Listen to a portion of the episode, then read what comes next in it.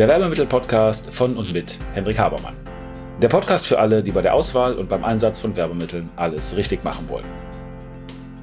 Hier erfährst du alles von der Kreation und Gestaltung eines wirksamen Artikels über die Produktion bis hin zum erfolgreichen Einsatz. Bist du bereit? Dann stell alle deine Sinne jetzt auf Empfang. Moin, Henrik Habermann ist hier, Werbemittel-Podcast, mit der aktuellen Folge dieser Woche, die da heißt, äh, warum deine Meinung nicht zählen darf. Um das Ergebnis sofort vorwegzunehmen, äh, weil es falsch ist, wenn deine Meinung zählt, äh, weil das nicht dein Job ist, deine Meinung kundzutun. Und der Grund, warum das falsch ist, ist, dass eben das nicht das an Ergebnissen produziert, für die du letztendlich bezahlt wirst, weil es eben nicht das ist, worum es geht. Jetzt aber mal langsam, was meine ich damit? Nun, um das mal ein bisschen einzuschränken, also natürlich ist deine Expertise und dein Urteilsvermögen wichtig. Und das sollst du logischerweise auch einbringen. Aber es geht eben nicht um deine Meinung. Wie komme ich jetzt darauf? Ich möchte das mit einer kleinen Geschichte mal klar machen. Wir haben äh, einen Kunden gehabt früher, der hatte zwei persönliche Eigenschaften, möchte ich es mal nennen. Die erste Eigenschaft war, dass er das, was, also wir haben sehr, sehr viel mit dem gearbeitet. Also ich glaube, der fand das, was wir produziert haben, eigentlich ganz gut. Aber immer wenn wir Ideen entwickelt haben, fand der das, was wir als erstes gemacht haben, oder auch die ersten Layouts oder äh, Grafiken, kreativen Vorschläge, die wir gemacht haben, die fand er immer scheiße. Und da hat er jedes Mal rumgemotzt dran. Und das ist dann irgendwann so weit ähm, gewesen, dass wir bei uns intern gesagt haben, ähm, du brauchst dir bei den ersten Vorschlägen überhaupt keine Mühe geben, sondern die lehnt er sowieso ab. Und ähm, wir brauchen auch nicht alles, was wir äh, wissen und können und äh, was richtig gut ist aus unserer Sicht, da reinpacken, weil äh, dadurch, dass er das ablehnt, lehnt er auch richtig gute Ideen ab, die aufgrund unserer Bewertung, Expertise, Urteilsvermögen, eigentlich gute Ergebnisse gebracht hätten. Also das war das Erste, dass der das erste Mal abgelehnt hat. Und das Zweite, was der mal gemacht hat, ist, dass der immer gesagt hat, was er persönlich gut findet. Also wir haben zum Beispiel relativ viel Textilien produziert und dann hat er immer Sachen ausgesucht, die er cool findet. Also die er auch anziehen würde. Nicht das, was die Zielgruppe anzieht, nicht das, was zum Produkt passt, äh, nicht das, was letztendlich die Ziele unterstützt. Nein, er ist von sich ausgegangen. Also er hat seine Meinung, seine persönliche Bewertung, seine Perspektive reingebracht. Und das ist eben grundfalsch bei dem, was wir machen im Business. Denn darum geht es nicht. Gerade das Problem bei einer persönlichen Bewertung ist, wenn die sehr, sehr knapp ist, dass jemand sagt, das ist jetzt Meinung, dass jemand sagt, ja, finde ich doof. Oder ich sehe das eben anders.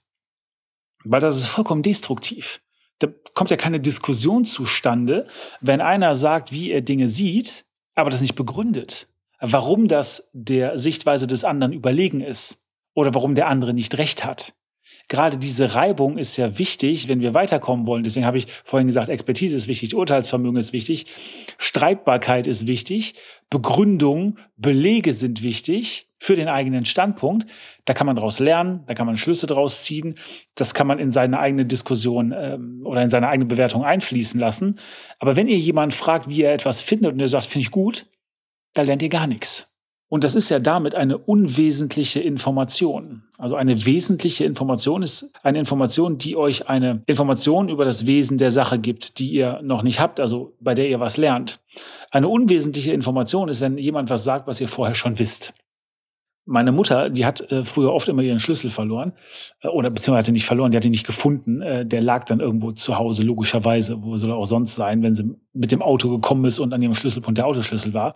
Und wenn man die dann gefragt hat, wo ist denn der Autoschlüssel, hat die äh, total oft gesagt, ja, der muss hier irgendwo sein. So, das ist eine unwesentliche Information, weil das wusste ich ja auch schon vorher, dass der irgendwo sein muss.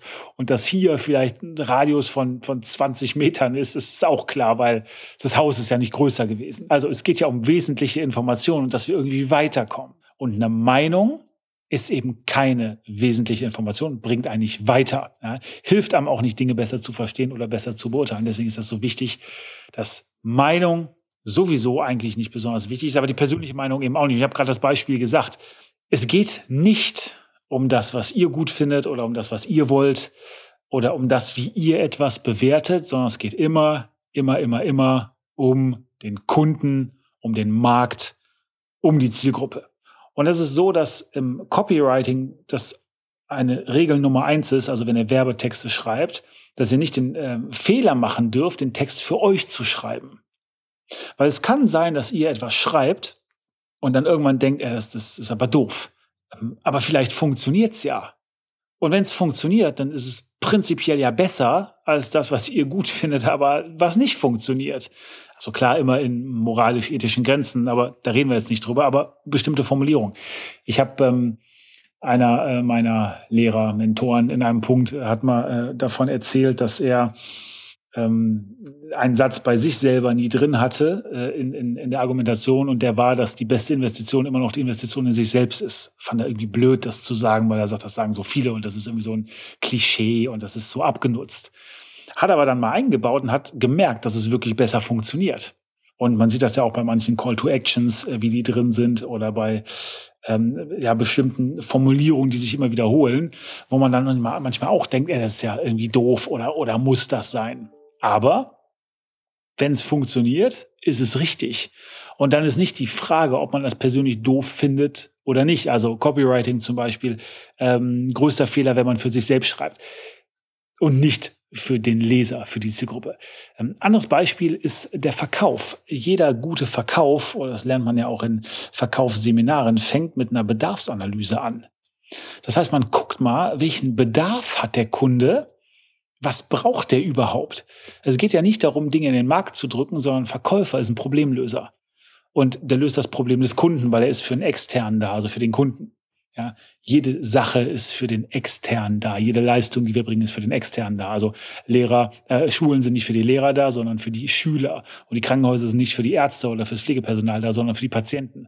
Und jedes Unternehmen hat ja den Sinn, Kundennutzen zu stiften. Also muss ich mich, wenn ich was verkaufen möchte, wenn ich mich mit meinem Kunden auseinandersetze, eben mit seinem Problem beschäftigen, mit seinem Bedarf. Und das steht ganz am Anfang. Ganz viele Verkäufer, die lassen das aus. Die fragen überhaupt nicht nach, sondern fang an, einem einfach was zu verkaufen. Das ist wie wenn ihr zum Arzt geht und der sagt direkt, ja, ich habe da ein super äh, Rezept für Sie oder eine super Medizin, Pille, ähm, Medikament für Sie, aber der hat vorher überhaupt nicht mit euch geredet und hat euch überhaupt nicht angeguckt. Würde euch ein bisschen komisch vorkommen, weil erst kommt die Diagnose und dann kommt das Rezept. Also auch hier das eben als Beispiel warum das so wichtig ist, dass wir uns mit dem anderen auseinandersetzen und nicht unsere Meinung, unseren Standpunkt als relevant betrachten. Und wir haben das auch schon gehabt in Folge 25, wo wir darüber gesprochen haben, dass man die Zielgruppe äh, immer im Auge haben muss, dass die Bedeutung der Kundenpersönlichkeit, also wie ist der drauf, eben so wahnsinnig wichtig ist weil wir eben auch in seiner Sprache sprechen müssen, weil wir seine Probleme, seine Bedürfnisse, seine Sorgen, Ängste, wie auch immer, ansprechen müssen, ähm, damit er überhaupt sich dafür öffnet, dass wir mit ihm irgendwie ein bisschen was machen können. Und ich finde eben grundfalsch auch, das ist jetzt auch so ein bisschen die Konklusion aus dem, was ich bis jetzt gesagt habe, zu glauben, dass man, das ist jetzt aber eine Sache, die es insgesamt den Menschen betrifft, dass man Menschen so behandeln sollte, wie man selber behandelt werden will. Ich finde die Aussage so falsch, weil das ja bedeutet, wenn als Beispiel jetzt ein bisschen pauschalisiert, ja, ich trinke gerne Bier, also biete ich jetzt jedem Bier an. Nein, denn also erstens, ich trinke nicht gerne Bier, aber ähm, es geht ja nicht darum, was ich möchte, sondern es geht darum, dass ich dem anderen gerecht werde. Und wenn wir, wie gesagt, Folge 25 über die Persönlichkeit der Kunden sprechen, oder wenn wir insgesamt uns mit Menschen beschäftigen, in welchen verschiedenen Hormonzuständen die sind oder auch in welchem verschiedenen Alter die sind, ähm, dann geht es ja darum, dass wir darauf eingehen. Ich muss ja an, an Dieter Nuhr denken, der mal in seinem Programm diese kleine Geschichte erzählt hat. Ich weiß jetzt nicht, ob sie wahr ist oder nicht. Also es ist ja auch ein Satire, Comedy-Programm, wie auch immer. Aber um das zu verdeutlichen, dass, dass er irgendwann zu seiner Mutter gegangen ist und gesagt hat, er, er will ein anderes Zimmer haben hat die Mutter gesagt, ja Mensch, aber die Bärchen-Tapete, die fandst du doch immer super und die hast du doch so geliebt, dass er sagte, ey Mama, ich bin jetzt 18. Man hat sich dann eben verändert, man möchte eben was anderes und es geht nicht darum, was mal war, sondern oder was die anderen erwarten oder was die anderen schön finden. Zum Beispiel die Mutter die Bärchentapete, weil sie ihn noch an den kleinen Stöpke von damals erinnert. Nein, es geht eben darum, was jetzt gilt, was auf die Person passt. Quasi der richtige Schlüssel zum entsprechenden Schloss. Ganz, ganz wichtig, es geht um den Kunden, um die Zielgruppe, um das entsprechende Problem. Und ich hatte ja gerade dieses Beispiel von dem Kunden, den wir mal hatten, der erstens das erste immer abgelehnt hat, was wir gemacht haben und immer blöd fand, immer ähm, noch wollte, dass wir weitermachen und noch mehr aus uns rausholen, egal was wir gemacht haben, und der immer seine Meinung reingegeben hat. Und bei Werbemitteln ist das eben ein ganz, ganz, ganz spezielles Thema oder bei Giveaways, bei Hapticals. Und da ist die Gefahr ganz besonders groß, dass sowas passiert. Also da bitte Obacht, vorsichtig sein. Warum ist das so? Werbemittel, haptische Gegenstände. Gerade ähm, das, was gut ist, äh, weil es eben noch äh, einen praktischen Wert und einen Nutzwert hat, geht ja in den Besitz der Leute über. Das heißt, die können damit arbeiten, die können das als ihr eigenes bezeichnen, die haben äh, etwas in den Besitz oder ins Eigentum bekommen. Das ist anders bei einem Radiospot, da sagt man nicht, das ist mein Radiospot. Aber wenn ihr jemandem ein tolles Haptical gebt, dann ist das seins.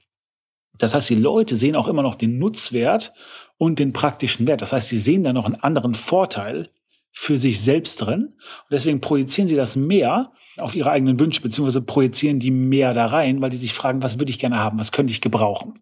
Ja, das verführt also, ähm, weil es eben auch multisensual ist, weil es eben viel mehr Sinne anspricht und einen Besitzwunsch auslösen kann, dazu, dass man sich selber aus der Gleichung ähm, nicht rausnehmen kann, sondern in seinen Kategorien und nicht in den Kategorien der Zielgruppe denkt.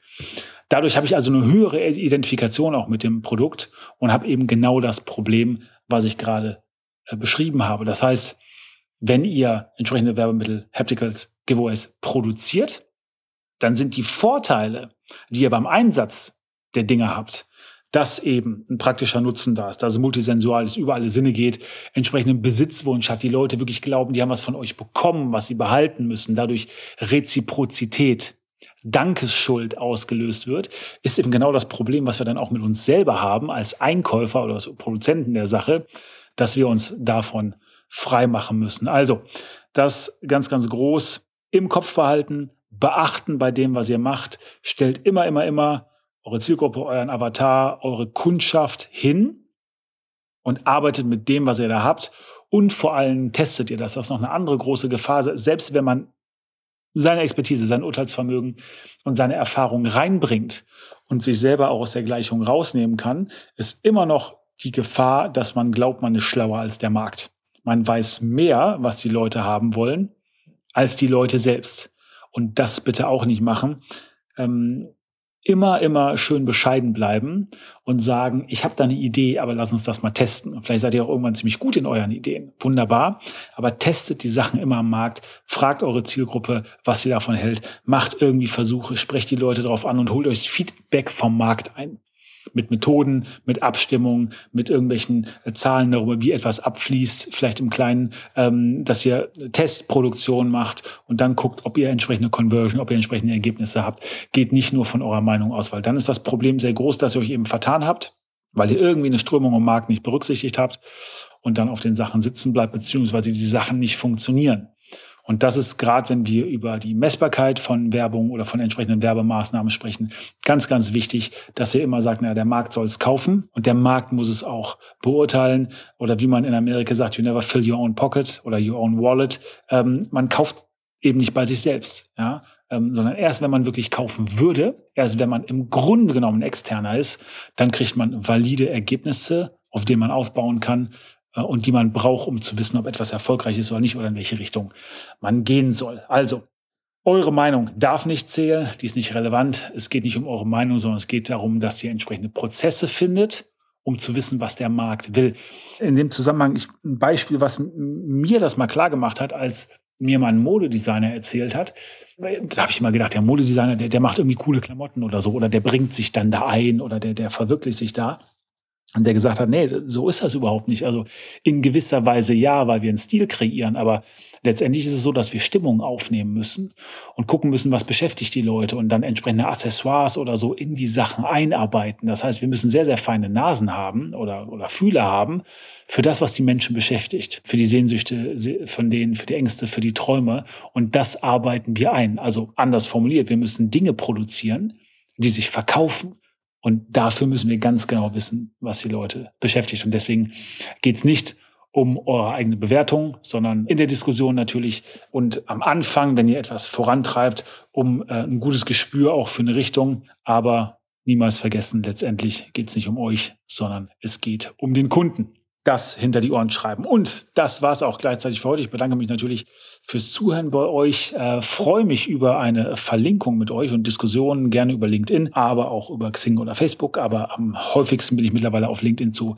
finden. Wenn ihr ein bisschen was auf dem Herzen habt, ihr wisst das schon, dann schreibt uns einfach. Wenn ihr Anfragen habt, schickt sie uns anfrage.habermann.info. Wenn ihr Projekte habt, wenn ihr Expertise braucht, was auch immer das ist. Wir freuen uns auf einen regen Austausch, weil genau das ist es ja. Ihr seid ja unsere Zielgruppe, ihr seid ja unsere Kunden, ihr seid die, für die wir das machen und uns interessiert, was euch beschäftigt, damit wir lernen können, damit wir darauf eingehen können und damit wir letztendlich besser und ja, auch damit relevanter werden. Also, schöne Restwoche, bis zum nächsten Mal. Macht's gut. Ciao. Und damit sind wir am Ende der heutigen Folge. Ich hoffe, ihr habt ein paar interessante Erkenntnisse gehabt und seid ein wenig schlauer, als ihr es noch vor ein paar Minuten wart. Wenn euch das Ganze gefallen hat, leitet es gerne weiter an Freunde oder Kollegen, die auch ein Interesse oder eine Affinität zu dem Thema haben. Und natürlich hoffe ich, dass ihr bei der nächsten Folge dabei seid. Wenn es etwas gibt, was euch interessiert, was ihr noch behandeln möchtet, wo ihr gern ein wenig intensiver reintauchen wollt, schaut bitte in die Show Notes, da sind unsere Kontaktdaten angegeben mit einer E-Mail-Adresse. Schreibt uns eine Mail und wir werden entweder, wenn das für viele Leute interessant erscheint, das in den Podcast behandeln Ansonsten bekommt ihr von mir oder einem meiner Teammitglieder eine Mail. Also, vielen Dank